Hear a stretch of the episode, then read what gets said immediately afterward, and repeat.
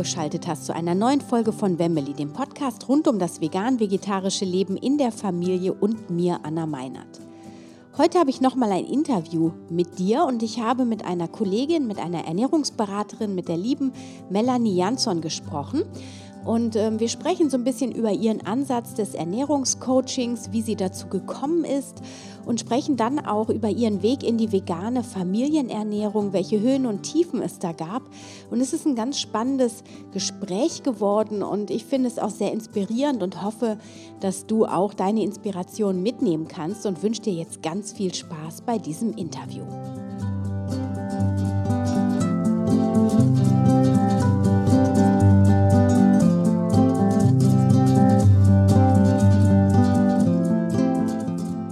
Ja, schön, dass du wieder eingeschaltet hast. Ich habe heute wieder einen tollen Interviewgast für dich und zwar die liebe Melanie Jansson, die ich tatsächlich über Instagram kennengelernt habe und die auch Ernährungsberaterin ist und was sie so macht und wie sie die Menschen heute ähm, begleitet in ihren Coachings. Das wird sie uns heute mal vorstellen und ich freue mich sehr auf das Gespräch. Hallo, liebe Melanie, schön, dass du da bist. Hallo Anna, schön, dass ich dabei sein darf. Dankeschön. Ja, ähm, erzähl doch mal so ein bisschen, also mich würde erstmal interessieren, wie bist du dazu gekommen, Ernährungsberaterin zu werden? Ähm, das hat in meiner Ausbildung angefangen. Ich habe Bäckerei-Fachverkäuferin gelernt und mein Lieblingsfach war damals tatsächlich die Ernährungslehre. Und ähm, für mich war schon immer interessant auch so die Omas Heilmittelchen und wie die Ernährung und auch die Kräuter und alles auf den Körper wirken können.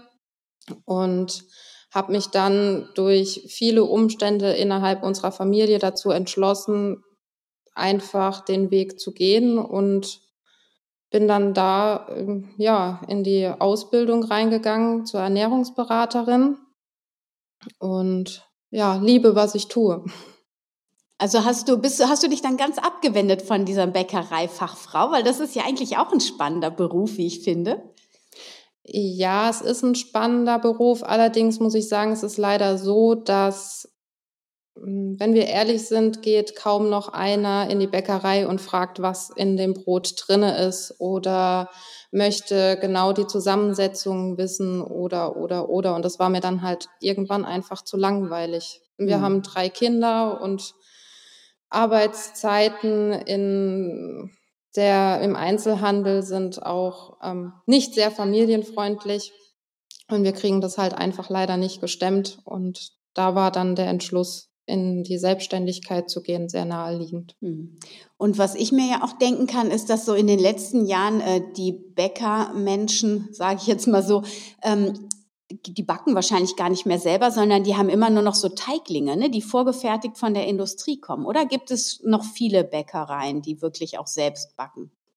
Nein, leider nicht. Also wir haben hier auf dem, wir leben jetzt seit neuestem auf dem Dorf. Wir haben jetzt zwei Bäckereien. Einer backt selbst, einer leider nicht. Es gibt über ähm, die Möglichkeit, über den Vertrieb sich Rohlinge zu kaufen und die darf man, wenn man sich in diese Gewerkschaft da einkauft, im Endeffekt mit einem kleinen festen Betrag als eigenes Produkt verkaufen. Ähm, es gibt aber auch die Möglichkeit, fertige Mischungen zu kaufen, so wie wir für zu Hause eine Brotbackmischung kaufen können, natürlich in etwas größeren Säcken, können das dann auch die Bäckereien einkaufen, was aber auch immer irgendwelche unnötigen Zusatzstoffe enthält. Ja, genau. Das wäre jetzt so meine nächste Frage gewesen, weil ich finde es total spannend, ähm, weil ich öfter, wenn ich so Fastenkuren mache oder mal so Zuckerdetox und so, wenn man dann noch mal ganz neu auf diese ganzen Bäckereiwaren schaut, ähm, dann immer wieder feststelle, oh Gott, da ist so viel Zeug drin, das will ich gar nicht da drin haben. Und äh, man kann sich das quasi als, wenn man jetzt ähm, sich dazu entscheidet als Bäckermeister ähm, mit so mit diesen Rohlingen zu arbeiten, kann man diese Zutaten nicht selbst bestimmen, sondern man hat quasi vorgegebene Produkte und man sucht sich einfach aus, welche Produkte für den eigenen Bäckerladen passen wahrscheinlich, ne? Genau, also das ist ein Vertrieb, die vertreiben auch alles, was man so ähm, verkaufen möchte. Man kann das auch durch als auch als Kioskbesitzer ähm, dort einkaufen und Ähm, ja, die Teiglinge sind von Brot, Brötchen über Kuchen und Teilchen kann man da wirklich alles einkaufen und man schiebt es in den Backofen und fertig ist die hm. Geschichte. Mhm. Aber eine große Wahl an Zusatzstoffen hast du da leider nicht. Mhm. Ah ja, spannend. Ja, vielen Dank für diesen Einblick, für diesen unerwarteten Einblick. Das fand ich jetzt mal sehr erhellend. Vielen Dank dafür. Ähm, gut, und dann hast du dich ähm, entschieden, dich selbstständig zu machen und bist jetzt Ernährungsberaterin und du hast auf deiner Webseite stehen, dass du quasi die Menschen zu mehr Fitness und Leistungsfähigkeit bringen möchtest und, und zwar ohne Motivationsmangel. Und da bin ich jetzt total gespannt. Also erstmal, ähm, wie ist denn so dein Ansatz im Ernährungscoaching? Ähm, was, was gibst du so an, an Tipps mit an die Hand? Also du musst jetzt nicht alles verraten, aber so, so Grundsätzlichkeiten, ne? ähm, um die Leute da wirklich an der Stange zu halten. Ähm, zuerst, klar, äh, versuche ich mal den ganzen Menschen zu sehen, ähm, mit all seinen Hintergründen, weil ich ähm, ja durch unsere Gegebenheiten hier halt auch weiß, wie unterschiedlich die Menschen sein können und wie unterschiedlich halt auch das Essverhalten sein kann. Ich finde, Essen ist eine sehr intime Angelegenheit und ähm, die vertraut man ja auch nicht gerne jedem an. Und dann versuche ich erstmal ins Gespräch reinzukommen, wo denn überhaupt, sag mal, ja, der, wo denn eigentlich der Ursprung von dem eigentlichen Problem ist, weil ähm, es ist einfach, dass der, der Körper durch die ganzen Zusatzstoffe, die wir durch Fertignahrung zu uns nehmen, die wir an Zusatzstoffen zu uns nehmen bei sämtlichen verarbeiteten Lebensmitteln, einfach den Körper und auch den ganzen Organismus einfach runterziehen. Umso unverarbeiteter ein Lebensmittel ist, umso wertvoller ist es ja für den Körper.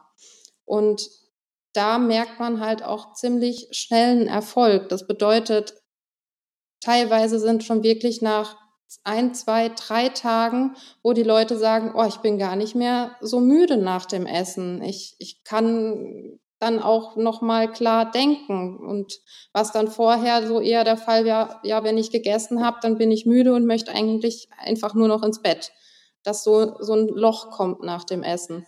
Und das merkt man halt relativ schnell, umso unverarbeiteter man einfach isst. Da ja. liegt der Grund des Motivationsmangels. Aha, okay, also das heißt, die Schleife bildet sich dann so, dass die Menschen eigentlich merken, wow, wenn ich viel unverarbeiteter esse, also wahrscheinlich auch mehr selber koche, dann äh, habe ich wesentlich mehr Lebenskraft, auch nach dem Essen und das motiviert die dann sozusagen. Ja. Ja. Und ähm, also in, es ist ja oft so, also wenn die Menschen jetzt zu dir kommen, auch um abzunehmen, das ist ja auch immer wieder ein Thema, sage ich mal, ne? wahrscheinlich bei dir auch. Ja, ähm, auf jeden Fall. Und da gibt's ja immer so Plateaus, wo man dann quasi, erst funktioniert das wunderbar, man nimmt ab, man fühlt sich total super und dann kommt so eine Phase, wo es zäh wie Kaugummi wird. Ne? Wie, wie begleitest du die Menschen denn dadurch? Was sagst du denen, damit die durchhalten? Ja, ich stelle das eigentlich schon von vornherein klar, dass es eigentlich normal ist. Also ähm, ich bin auch ein sehr offener Mensch und ich stelle auch von vornherein alles klar. Das bedeutet, dass ich sage, ich betreue euch Minimum mal drei Monate, weil ich eben einfach weiß, dass innerhalb dieser drei Monate meistens schon so der erste Haken an Plateau kommt, wo es dann schon mal so ein bisschen zäher läuft, dass da auch schon das erste Loch kommt, wo man dann vielleicht auch trotz allem die Motivation mal verliert, weil es eben langsamer vonstatten geht oder auch stagniert dann ähm, ja, durch, dadurch, dass ich halt von, schon von vornherein so offen da reingehe und dann auch sage, okay, immer mal wieder, ich, du weißt, es kann sein, jetzt hast du so gut schon was geleistet und du hast jetzt, sagen wir mal, jetzt, oh Gott, schon deine zwei, drei, vier Kilo unten und ähm, denk immer dran, wenn es jetzt stagniert oder du hast jetzt viel Stress, mach dir bitte keinen Druck. Wir gehen da weiter rein, wir gehen weiter dadurch. Wenn irgendwas ist, schreib mich an. Ich biete eine im Endeffekt 24 Stunden Betreuung über ähm, WhatsApp an oder Telegram, irgendwelche anderen Kanäle, wo man sich schreiben kann. Und ähm, bin da dann auch immer erreichbar und versuche so den Fokus dann auch zu halten für die Leute. Hm. Ja, spannend. Ähm, und dann habe ich noch einen schönen Satz gefunden, der mich auch äh, interessiert. Und zwar schreibst du mit wenig Zeit viel Effekt.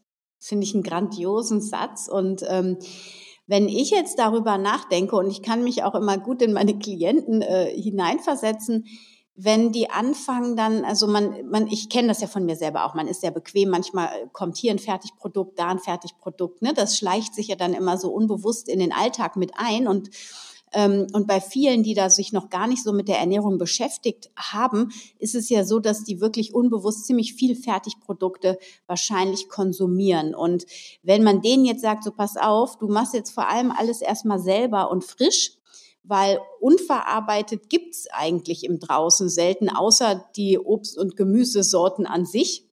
Mhm. Ähm, dann ist da, glaube ich, erstmal ein Riesenzweifel und so, oh nee, das dauert ja alles viel zu lange. Wie nimmst du mit denen diese Hürde? Also, ähm, ja, ich bin Mama von drei Kindern. Wir haben zwei Hunde. Mein Mann arbeitet Vollzeit. Ich bin selbstständig. Ich habe selber keine Zeit zu kochen im Endeffekt.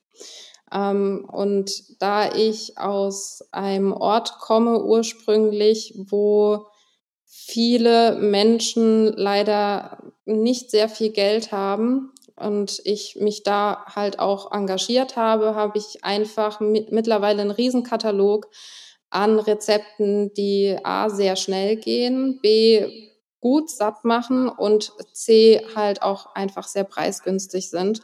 Und bin da, ich sage mal so, eher Richtung Meal Prep unterwegs. Das bedeutet, es gibt montags ein Gericht, wo ich eine Komponente schon doppelt vorbereiten kann für einen anderen Tag der Woche. Und so baue ich das auf, dass immer eine Komponente schon für das nächste Mal mitverwendet werden kann. Und so spart man Zeit. Die Rezepte gehen an sich schnell. Das ist dann, sind dann Sachen, die in den Ofen kommen wo ich einfach nur mein Gemüse aufschneiden muss. Es wird kurz mariniert, kommt in den Ofen, braucht da eine halbe Stunde, aber die halbe Stunde kann ich halt effektiv für was anderes nutzen. Und so arbeite ich mich dann durch die Woche durch mit den Menschen. Deswegen gebe ich auch immer, meine Ernährungspläne sind ähm, ja auf den Menschen individuell zugeschnitten. Ähm, ich weiß, dass es Menschen gibt, die nicht frühstücken. Ich weiß, dass es Menschen gibt, die auf der Arbeit keine Zeit haben zu essen, aus welchen Gründen auch immer. Und versuche dann da auch zu sagen, okay, wir verteilen das einfach so, wie es für dich am besten passt.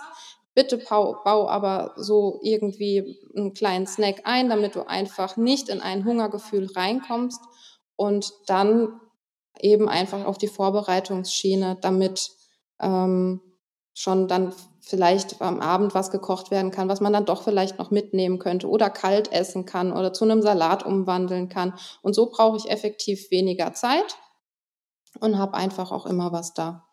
Super.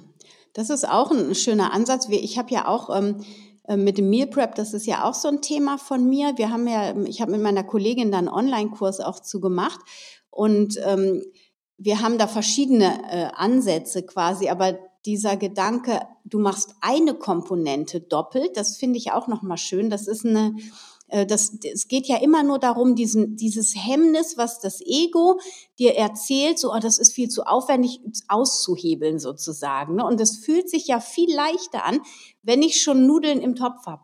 Da ist es ja quasi im Kopf kaum ein Aufwand, noch schnell ein bisschen Gemüse dazu zu braten oder ein bisschen Tofu oder sonst was. Ne? Also man muss sich ja wirklich austricksen, um sich diese Geschichten, die wir uns immer wieder erzählen, na, das dauert viel zu lange, frisch zu kochen, wirklich ähm, zu unterlaufen sozusagen. Ein ja. schöner Tipp. Vielen Dank. Ja, gerne. Mm, und du bist ja auch und genau deswegen habe ich dich ja auch in den Podcast eingeladen. Du bist natürlich auch vegan, ähm, lässt das aber nur bei Bedarf quasi in deine Ernährungsberatung einfließen oder wie sieht das aus? Oder kommunizierst du es einfach nicht so offensichtlich? Ähm, ich scheue mich momentan noch, das offensichtlich zu kommunizieren, weil ich halt einfach noch nicht mein Zertifikat habe für die vegane Ernährungsberatung. Aus persönlichen Gründen stagniert das gerade ein bisschen mit der Weiterbildung.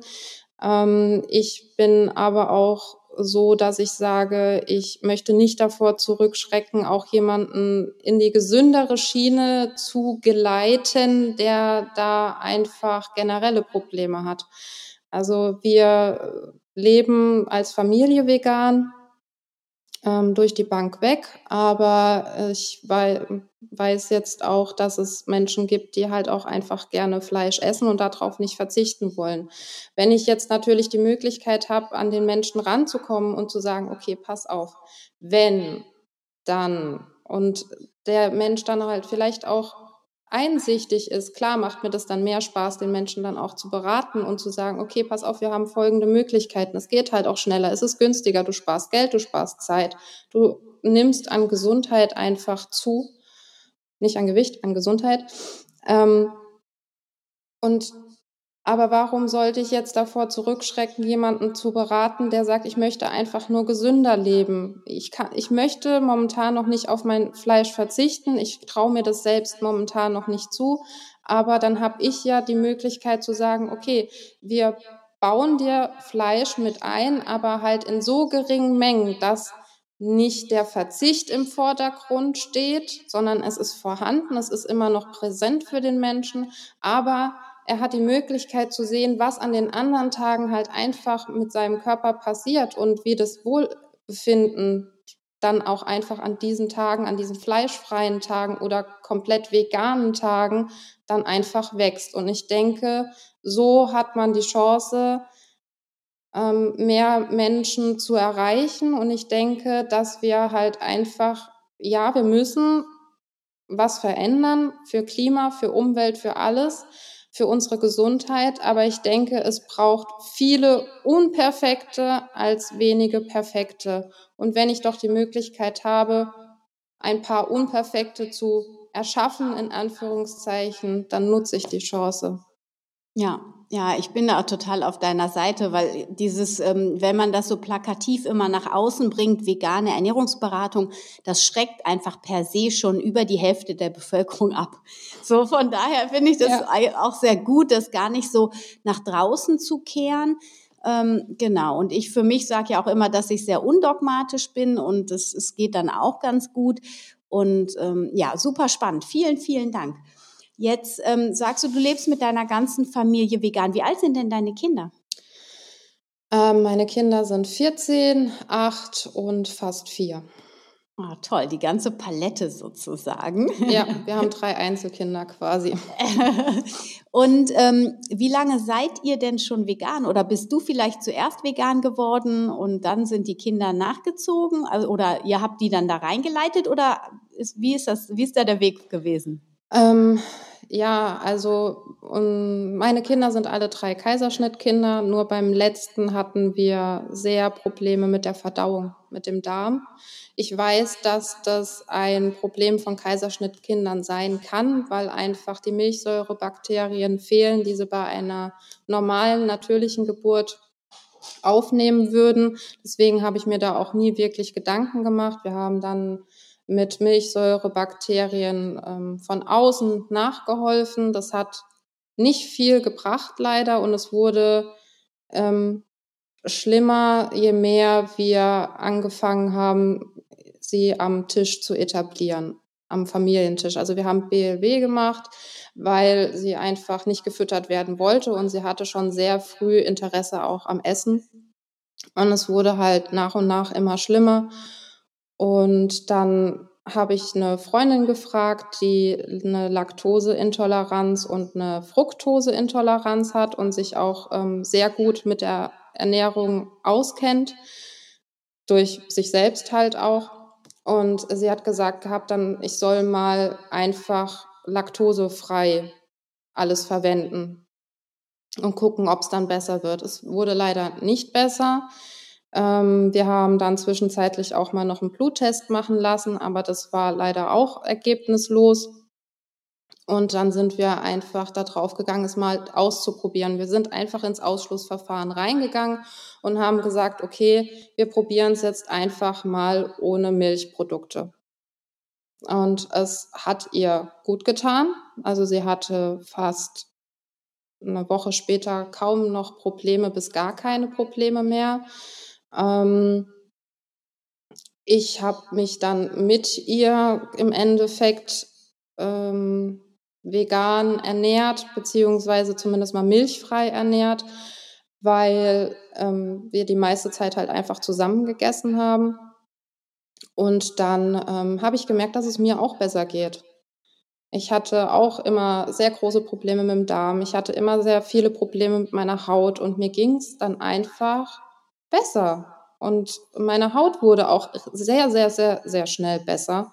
Und ich habe dann gesagt, okay, ähm, dann ist es halt jetzt einfach, es ist so und wir verändern jetzt was. Zeitgleich hat mein Sohn eine Fructoseintoleranz entwickelt, was uns dann vor eine sehr große Schwierigkeit gestellt hat, weil ich meine, er isst sowieso kaum Obst und Gemüse, aber halt auch viele Gewürze und das ist das, was viele halt auch nicht wissen. Viele Gewürze, viele ähm, ja auch eingelegte Sachen teilweise enthalten halt einfach ein gewisses Maß an Fructose und je größer die Intoleranz ist im Endeffekt, umso mehr reagiert man ja darauf. Und es war dann, ja, auf einmal war da so eine Wand. Wir müssen fruktosefrei kochen, wir müssen ähm, milchfrei kochen und dann habe ich einfach, dann habe ich angefangen, mich zu informieren. Ich habe ich hab mich total belesen. Ich bin in alle möglichen Foren rein. Ich habe alle möglichen Instagrammer angefangen zu verfolgen. Ich habe Bücher gewälzt ohne Ende.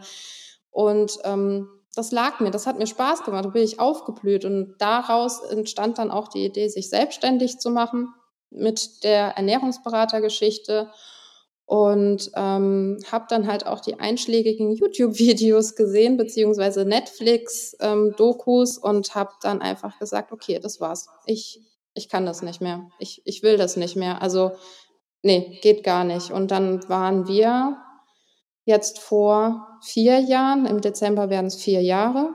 Nee, Quatsch. Drei Jahre werden es jetzt im Dezember, genau. Ähm, waren wir beide vegan und im Sommer ist mein Mann nachgezogen und dann nach und nach die Kinder auch. Wir haben es dann aufgrund dessen, dass eins unserer Kinder hochsensibel ist, sehr, sehr langsam vonstatten gehen lassen, beziehungsweise haben viel erklärt, haben viel geredet und wir haben aber da auch sehr, sehr lange gebraucht, was zu finden, was für sie angenehm ist. Weil das war halt einfach so drin. Also sie geht Richtung Autismus auch. Und ähm, da ist halt der Gewöhnungsfaktor wirklich stark im Vordergrund. Und wir arbeiten teilweise immer noch daran, aber wir haben jetzt eine Latte an Produkten, die sie isst und weichen von denen auch nicht mehr ab, weil wir einfach sagen, okay, neue Experimente, das wenn sie von sich aus kommt, ja, sie darf alles probieren, was wir haben, natürlich, aber äh, dazu zwingen, das macht einfach keinen Sinn mehr. Wow. Das ist ja eine mega Herausforderung, die du da gestemmt hast. Respekt. Also über, über die Kleine quasi mit den Darmproblemen zu einer Fructoseintoleranz. Wahnsinn. Und dann noch ein, ein, ein Menschlein, was dann so hochsensibel angeschaut werden darf und auch noch die Bedürfnisse hat. Das ist, glaube ich, ziemlich herausfordernd, da überhaupt äh, ein Essen zu kreieren, was allen Spaß macht, wo du nicht stundenlang in der Küche stehst. Wie, wie löst du das, diesen Spagat? Mittlerweile ähm, hat sich das vereinfacht, weil ähm, ja sich einfach die vegane Ernährung bei uns etabliert hat. Sie essen gar kein Fleisch mehr. Also wir haben gesagt gehabt, wir gehen da auch sehr undogmatisch dran. Das heißt, sie dürfen bei Oma in der Schule, im Kindergarten, was auch immer, sie dürfen das essen, weil wir einfach gesagt haben, ähm, wir wollen es nicht verbieten. Ich habe die Erfahrung durch meinen großen Sohn gemacht, dass umso mehr Druck ich in Sachen Ernährung ausübe, umso mehr geht der Schuss nach hinten los. Und deswegen habe ich einfach gesagt, ich möchte es nicht. Ich rede ich rede mir auch gerne den Mund fusselig und erkläre, aber ich möchte keinen Druck auf die Kinder ausüben. Und es ist Tatsache so, es schmeckt ihnen eigentlich gar nicht und sie essen es nicht. Also wenn sie die Wahl haben, essen sie wirklich lieber das Gemüse und lassen die Frikadelle bei Oma dann auf der Seite liegen. Und ähm, wir haben den Erfolg erzielt. Das war bei meinem Sohn eine erworbene Fructoseintoleranz. Es gibt ja mehrere Arten der Fructoseintoleranz. Wir hatten eine erworbene und konnten durch diese pflanzenbasierte Vollkost eine so große Darmsanierung herstellen, dass wir Gott sei Dank das Gröbste hinter uns haben. Er kann wieder vieles essen. Mit manchen Dingen, klar, muss er noch langsam machen. Aber er kann jetzt auch mal ohne Bauchschmerzen, ohne Reue mal ein Glas Cola trinken oder auch mal was naschen. Wow, toll. Wahnsinn. Was ist denn so das Lieblingsessen, was ihr so, wo, wo alle was von haben? Tortellini mit Käsesoße, also mit veganer Käsesoße. Ah, lecker. Und äh, machst du die Tortellini selber oder kaufst du die? Muss ich mal neugierig Ja, die kaufe ich Tatsache. Ja. Also da fehlt mir dann halt einfach die Zeit, aber das ist von unserer Mittleren das Lieblingsessen. Und ähm, wenn es dann mal Tortellini gibt und die auf dem Tisch stehen und dann greifen auch alle wirklich gerne zu. Ja, lecker. Und dann gibt es ein paar Gemüsesticks für die, die das mögen, dazu, oder? Ja, also Rohkost steht normalerweise bei uns immer auf dem Tisch, wenn wir keinen Salat machen, weil die Mädels nicht so gerne Salat essen. Haben wir dann halt immer für uns Salat und für die Mädels schneiden wir dann immer noch ein bisschen Rohkost auf. Und die Soße ist ja auch, ich sag mal, eigentlich eine Gemüsesoße ergänzt mit Hefeflocken. Also von dem her. Super. Kostet auch keine Zeit. Meine Soße ist schneller fertig als meine Tortellini. Ist gesund. Das heißt, erzähl, wie machst du sie? Was kommt rein und wie machst du sie? Ähm, ich gare Kartoffeln und Karotten in Gemüsebrühe und das wird dann gewürzt mit ähm, Pfeffer, mit Kräutern und mit Hefeflocken wird dann püriert. Und Super. das war's. Super. Ja, das ist so ein bisschen Mac and Cheese mäßig, ne? So, das ja. Ich habe meinen Sohn, der hat das letztens auch, der meinte, boah, Mama, können wir mal Mac and Cheese machen? Und ich kenne das tatsächlich erst seit zwei Jahren. Da habe ich das, glaube ich, das erste Mal gesehen und habe mich gewundert, so, oh, also irgendwie fand ich es fies. Aber das Ganze in vegan finde ich grandios. Und ich meine, die Kinder, wenn man da ordentlich Hefeflocken, ich tue dann dann noch ein bisschen Knoblauch rein, dann äh, schmeckt denen das auch total gut. Also, und ich finde, ich, also das als Käse, wirklich als Käsesoße zu essen, das könnte ich gar nicht, weil das, fühlt sich schon so schwer im Bauch dann an. Aber wenn man das Ganze mit Kartoffeln und Möhren macht, das ist doch super. Also finde ich echt ja. gut. Da hat die vegane Ernährung doch viele Vorteile oft. Oder auch Pizza zum Beispiel. Ich weiß noch so das erste Mal, als ich eine vegane Pizza gegessen habe, einfach den Käse weggelassen habe und ganz viel Gemüse drauf äh, bestellt habe und alle sich nach dem Pizzaessen total voll äh, gefühlt haben und ich habe echt die ganze Pizza geschafft. Oder ich, vielleicht habe ich ein Viertel übrig gelassen, aber mir ging es einfach total gut. Ich war fit und ich habe nicht so dieses, diese bleiernde Müdigkeit anschließend gehabt. Und das ist für mich so das größte Erlebnis gewesen, wo ich dachte, wow, wie Wahnsinn, ähm, dieser Käse einen doch dann immer wieder beschwert irgendwie. Ne? Ja, und das haben halt viele Menschen und das kommt halt auch dann wieder auf den eigenen Organismus an. Ähm, bei manchen sind es die Kohlenhydrate. Ich ernähre mich selbst relativ kohlenhydratarm, weil ich einfach merke, dass mir die Kohlenhydrate immer mit der Verdauung zu schaffen machen. Und beim anderen ist es das Fett. Also das, das kommt halt auch wirklich auf den Menschen an. Und da ist es halt auch dann am Menschen zu sagen, okay, du pass auf, ich habe zwar deinen Ernährungsplan, aber es, es verändert sich nichts. Okay, dann lass uns noch mal reingehen, lass uns noch mal gucken, wo hat's äh, gehakt. Ähm, was, was denkst du, wo hast du dich am, am wohlsten gefühlt, wo war es am, am schlechtesten und dann kann man da rauskristallisieren und kann, man, es ist anstrengend, ja, und es macht Arbeit, ja, aber wenn man es für sich selber tut und wenn man für sich selber doch ein Ziel hat und dann rentiert sich das auf jeden Fall. Ja, und ähm, also das denke ich absolut. Und wer eben auch diese Erfahrung mal gemacht hat, wie gut man sich dann fühlt, selbst wenn man dann immer mal wieder in so andere Löcher fällt, sage ich mal, man kommt doch dann irgendwann wieder da zurück. Ähm, und das ist so meine Erfahrung, man wird dann Schritt für Schritt doch auch Veganer. Also mein Mann, wir leben ja in einer Patch-Food-Familie, das heißt, ich bin die einzige reine Veganerin. Mein Mann war tatsächlich auch fünf, sechs Monate ganz vegan und er ist sehr vegan mittlerweile. Aber ich merke auch immer mal wieder, ne, holt er sich dann irgendwas mit Käse oder hat auch letztens irgendwo mal wieder ein Stück Fleisch gegessen. Aber da ist ein Prozess in Gange und ich finde es gut. Der ist übrigens auch hundertprozentig hochsensibel. Wahrscheinlich ist es auch gut, dass ich da so wenig Druck ausübe. Also der geht da so seinen ganz eigenen Weg. Und das Spannende, was ich beobachten konnte, ist, also ich war ja jahrelang alleine an dieser Vegan-Front sozusagen. Ne? Und ähm, die Kinder haben das dann immer so belächelt. Also meine Kinder sind 18, mittlerweile 15 und 7. Und ähm, ich bin vegan geworden, als die, ja, als meine Große war da 10 und der Kleine, also der Mittlere war 7 und der Kleine, der war noch gar nicht da. Und äh, ungefähr so müsste das gewesen sein, genau. Und die waren natürlich schon total an diese vegetarische Ernährung gewöhnt. Also wir haben eigentlich auch überwiegend vegetarisch zu Hause gegessen, weil ich auch damals vorher schon Vegetarierin war. Und ähm, und die, die, also ich merke, dieser Prozess, wenn der Papa dann auch mitmacht, ist noch mal, da ist noch mal viel mehr Offenheit dem Ganzen gegenüber äh, losgetreten worden. Das finde ich total spannend. Also was das dann auch ausmacht, wenn beide Eltern an einem Strang ziehen. Also ich sage auch immer, wäre mein Mann so hundertprozentig vegan oder sagen wir mal 95 würde ja reichen, ähm, dann wären die Kinder das wahrscheinlich auch viel einfacher irgendwie. Ne? Wir machen jetzt immer mal so vegane Phasen und so gehen wir so Schritt für Schritt. Und dann habe ich vegane Wurst jetzt mittlerweile auch gekauft, ne, weil meine Kinder beide eigentlich auch laktoseintolerant sind tatsächlich, aber nicht so schlimm, als dass sie stark leiden. Also sie können das gut aushalten und deswegen ähm, haben sie keine Lust dazu, ne, Teenager eben, ähm, sich ja. da so abzumühen. Aber zu Hause ähm, nehmen sie viel diese veganen Alternativen an und aber manchmal muss es halt dann Pudding oder ein Eis sein oder weiß ich nicht, was die sich dann mittlerweile ja auch selber kaufen irgendwie.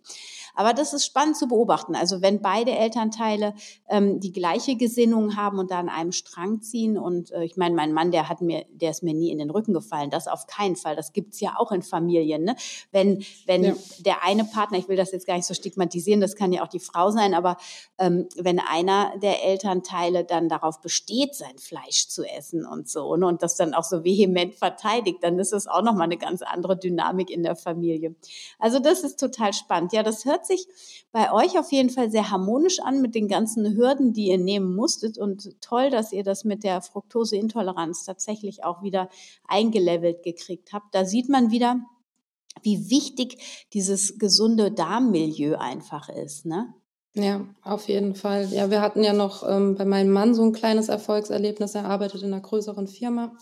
ähm, der muss auch jedes Jahr zur Blutuntersuchung und da ist der Harnsäurewert immer wieder angestiegen und habe ich dann halt auch mal geschaut, weil ich meine, ich bin keine Ärztin, ja, aber Bücher lesen kann ich und habe dann geschaut und dann hieß es, ja, der Harnsäurewert, wenn der zu hoch steigt, kann es halt zu Gicht führen. Wir waren damals Anfang 30. Hm, ich fand Gicht dann doch nicht so attraktiv in dem Alter und ähm, habe dann gesagt, okay, wir müssen irgendwas, irgendwie müssen wir da rangehen. Und dann haben wir geschaut und haben herausgefunden, dass Purine ähm, den Harnsäurewert maßgeblich beeinflussen, was halt viel in Fleisch und äh, in Getreide wohl vorkommt und ähm, hatte auch Hautprobleme, wo keiner sagen konnte, was es ist. Also x Hautärzte haben gesagt, dass sie wissen es nicht. Uns wurden Proben entnommen und sie wissen es nicht. Und ähm, ja, von heute auf morgen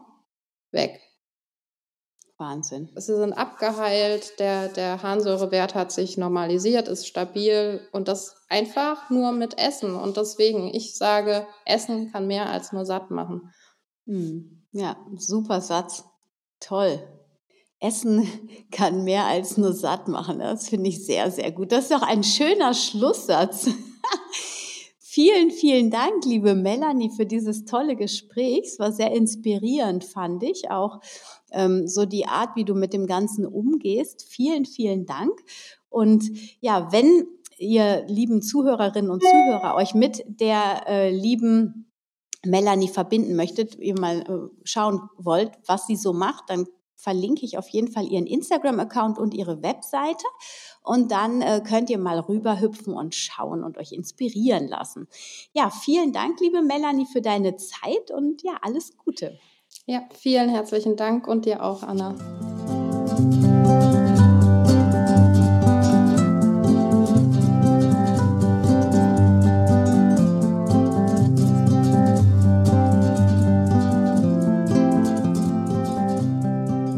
Dass du wieder dabei warst bei dieser Folge von Wemmeli, dem Podcast rund um das vegan-vegetarische Leben in der Familie. Ja, ich hoffe, du konntest dich ein bisschen inspirieren lassen von dem Gespräch.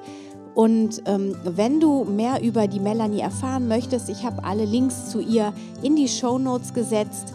Und ansonsten, wenn du Fragen hast, wenn du Anregungen hast, wenn du Feedback hast, dann schreib mir gerne an info@wemmeli.de eine E-Mail oder vernetz dich über Instagram anna-meinert mit mir und schick mir eine Direktmessage. Ich freue mich jedenfalls von dir zu hören, zu lesen.